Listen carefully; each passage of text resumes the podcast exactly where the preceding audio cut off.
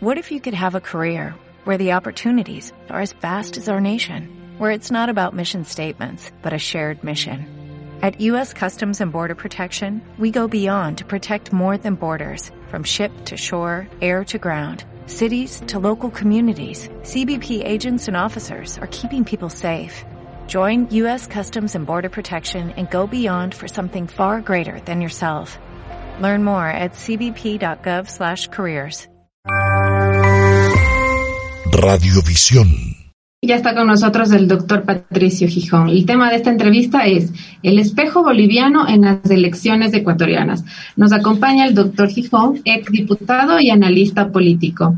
El triunfo de Luis Arce del MAS en Bolivia brinda algunas lecturas para nuestro país en una coyuntura electoral en la cual el correísmo quiere volver precisamente por más revisamos con nuestro invitado las últimas decisiones en términos de justicia electoral y la marcha de los binomios por las provincias. Quedamos con las preguntas de Diego. Gracias María José, doctor Gijón, Patricio, bienvenido al programa nuevamente. Con usted hemos dialogado más de una vez y siempre las charlas con usted son pues de veras interesantes. Patricio, le pregunto, el Consejo Nacional Electoral y el Tribunal Concesionario Electoral han cerrado filas en favor del correísmo. El binomio Arauz-Durabascal sigue en la carrera electoral, doctor Shaw. Eh, buen día, Diego. Gracias por su cordial invitación.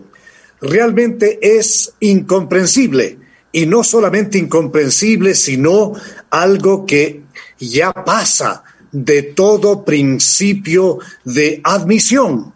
El hecho de que tanto el Consejo Nacional Electoral eh, más bien dicho, su mayoría conformada por Atamaín, Cabrera y Acero, pues dando las espaldas a la ley, simplemente la pisotean para existir, desde mi punto de vista, ya un adelanto en cuanto se refiere a la posición que esta gente mantiene en referencia a una candidatura el Consejo Nacional Electoral ha adoptado decisiones en clara eh, contraposición con las leyes de la materia. Tanto la Constitución de la República del Ecuador en su artículo 108 como el Código de la Democracia en sus artículos 94, 96 establecen las obligaciones de las organizaciones políticas de seleccionar a sus candidatos en la vía precisamente de la democracia interna. Una vez seleccionados esos candidatos, tienen la obligación reglamentaria de asistir de manera personal, personalísima, dice el reglamento que ellos mismos dictaron, de asistir a aceptar dichas precandidaturas. Este es un prerequisito fundamental.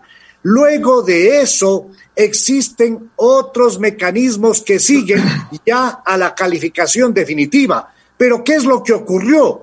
Esta gente asistió a pretender eh, hacer una aceptación de esa precandidatura con una tableta, con una tablet electrónica. Luego de eso envió vía electrónica también la inscripción de las candidaturas del binomio eh, Arauz-Correa. Eh, y naturalmente, en época en que ya se había dictado la sentencia en el caso Sobornos 2012-2016, existe ya el impedimento legal no solamente para esta elección, sino de por vida para la participación del expresidente Correa. Entonces esa precandidatura era inviable, era ilegal. Pero ¿qué hace la mayoría del CNE? Simplemente manda a que se subsanen determinados elementos cuando no hay nada que subsanar, nada que subsanar, a más del hecho grosero de que el precandidato a la presidencia de la República, este señor de apellido Arauz, presenta una cédula de identidad que no le correspondía y una papeleta de votación del padre. Entonces eso acumula tensiones y no solamente eso, sino una verdadera burla a la fe pública y a la credibilidad y a la seriedad con la que se deben actuar este tipo de acciones. Doctor Gijón Patricio, apreciamos vivamente la claridad de su exposición. Viendo esta coyuntura desde otra perspectiva, le pregunto, ¿cuán fortalecido puede resultar el proceso electoral con la participación de la fórmula correísta? Voces críticas del correísmo sostienen que este movimiento debe ser derrotado en las urnas, Patricio. Yo creo que va a ser derrotado en las urnas, a pesar de que no tenemos un juez electoral confiable.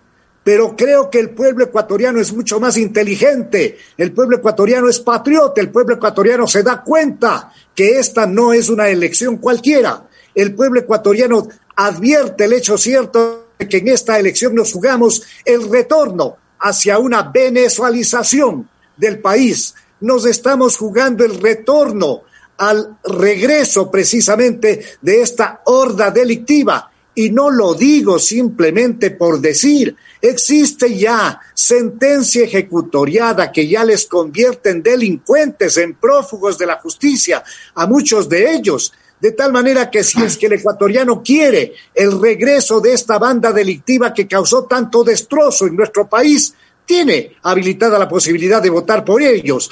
Yo considero, Diego, ecuatorianos, que es fundamental desde la primera vuelta visualizar al candidato que reúna las mayores fortalezas, tanto en la propuesta programática para la solución de problemas fundamentales que tiene el Ecuador, que todos conocemos, que tienen que ver con trabajo, con pan, con seguridad social, salud, con educación, con justicia, con equidad, con libertad, con la recuperación de lo robado, al candidato que dé respuestas claras frente a este tipo de problemas de la crisis nacional y también que reúna la mayor fortaleza para derrotar desde la primera vuelta a, a la propuesta que, que se hace desde Bélgica. Usted se expresa con convicción y eso es importante, Patricio, un momento en que el país vive una serie de ambigüedades y de vacilaciones. Estamos dialogando con el doctor Patricio Gijón, es diputado y analista político, el espejo boliviano en las elecciones ecuatorianas. Patricio, los candidatos ya recorren el país y en la mayoría de los primeros discursos se posiciona la dicotomía correísmo versus anticorreísmo. ¿Cuáles podrían ser los réditos o las limitaciones de ese recurso, Patricio? Yo creo que es fundamental exigir a los candidatos transparencia, honestidad, compromiso, eh, conocimiento, experiencia, patriotismo, amor al Ecuador. Más allá de concretar una elección en contra de unos o a favor de otros, es necesario exigir cuáles son sus planes concretos para recuperar trabajo y empleo, para recuperar la seguridad social que está al borde del precipicio, para recuperar los signos vitales de una economía que esté en total recesión. Hay que exigir a los candidatos que den al país respuestas concretas y es necesario también a lo largo de la campaña electoral hacer de esta un ejercicio de transparencia, de seriedad, de honestidad, a efecto de saber exactamente por dónde dirigir nuestro voto. Todos sabemos que hay una gran cantidad de candidatos que únicamente están en esa comparsa electoral para lograr momentos de celebridad y nada más. Todos sabemos que hay una buena cantidad de candidatos que no llegan al 1%, al 2%. Y lo grave de esto, Diego, es que lamentablemente están haciendo el favor a la propuesta del correato. Esos candidatos lo único que hacen es restar al candidato que con mayor fortaleza puede brindarle al Ecuador la posibilidad de extender un camino hacia la recuperación plena de la democracia, de las libertades y de un Ecuador diferente que todos nosotros aspiramos. Escuchamos con vivo interés Patricio, cabalgatas, degustación de platos típicos, siembra de árboles, queros. Ese es el menú de los binomios en estos días. ¿Quién está hablando claramente sobre anticorrupción, nuevos acuerdos laborales, erradicación de la violencia de género, Patricio?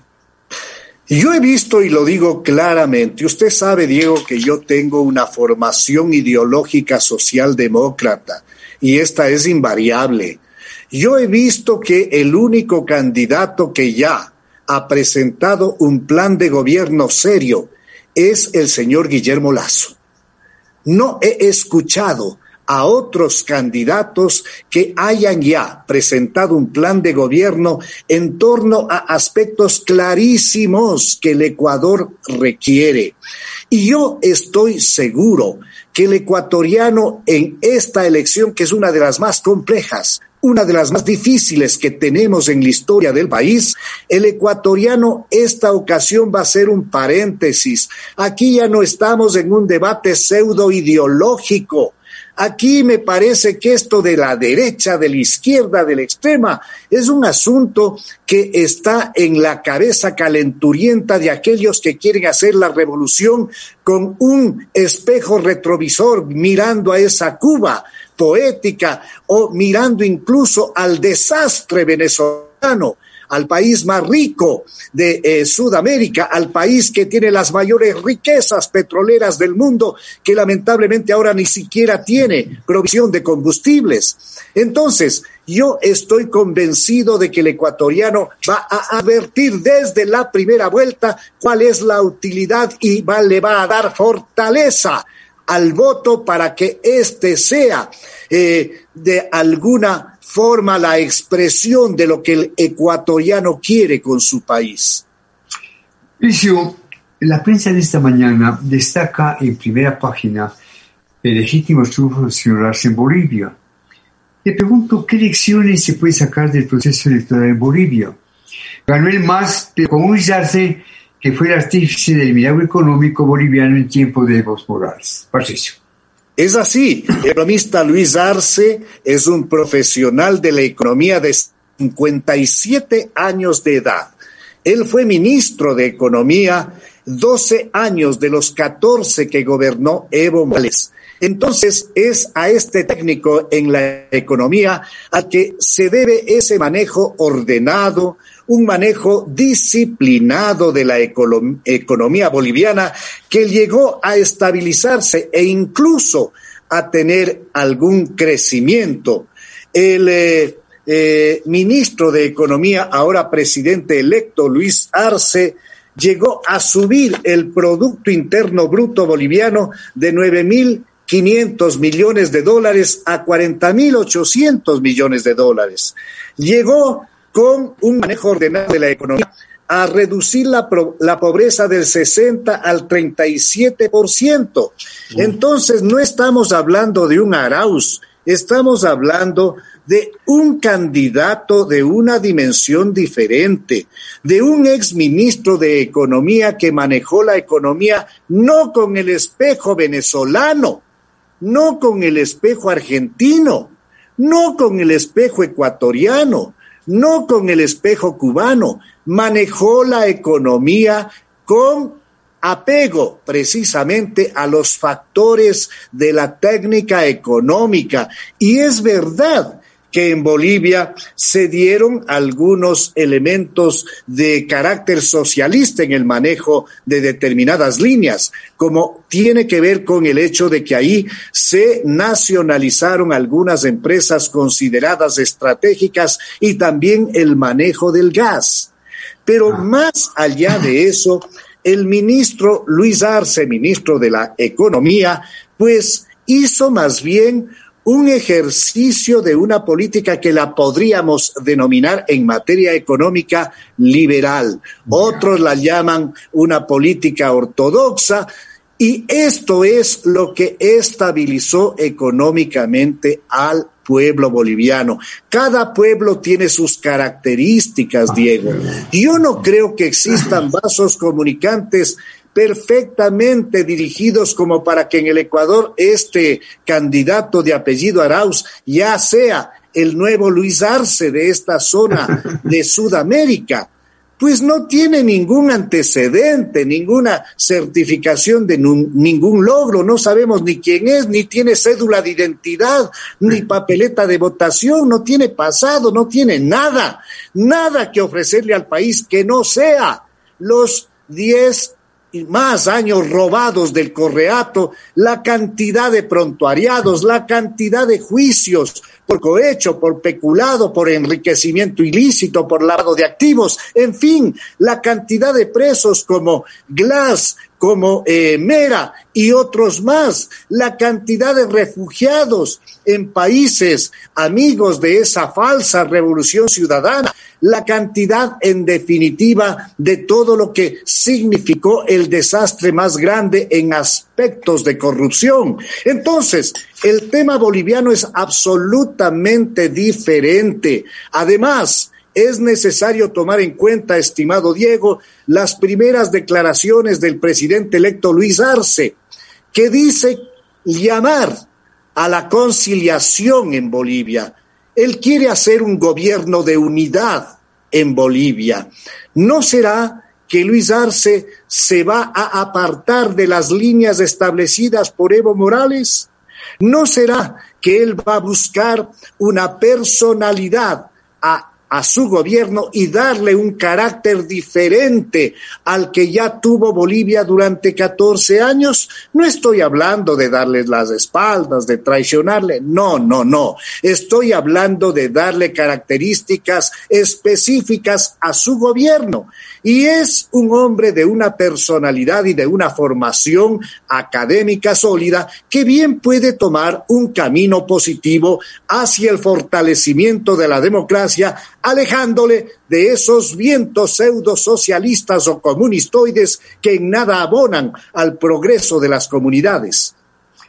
Patricio, me place escucharle y en mi breve comentario sobre la situación en Bolivia yo coincido con usted, coincidí con usted. Yo dije en qué medida el señor Arce va a seguir, digamos, siendo una especie de brazo derecho del señor Morales. Yo creo que el señor Arce va a vivir su propia tónica, ¿no es cierto? Y en cuanto al señor Arauz, en el gobierno correísta durante dos años estuvo creo que en diez cargos. ¿Cuál es su legado? ¿Cuál es su testimonio? ¿Cuál es su obra?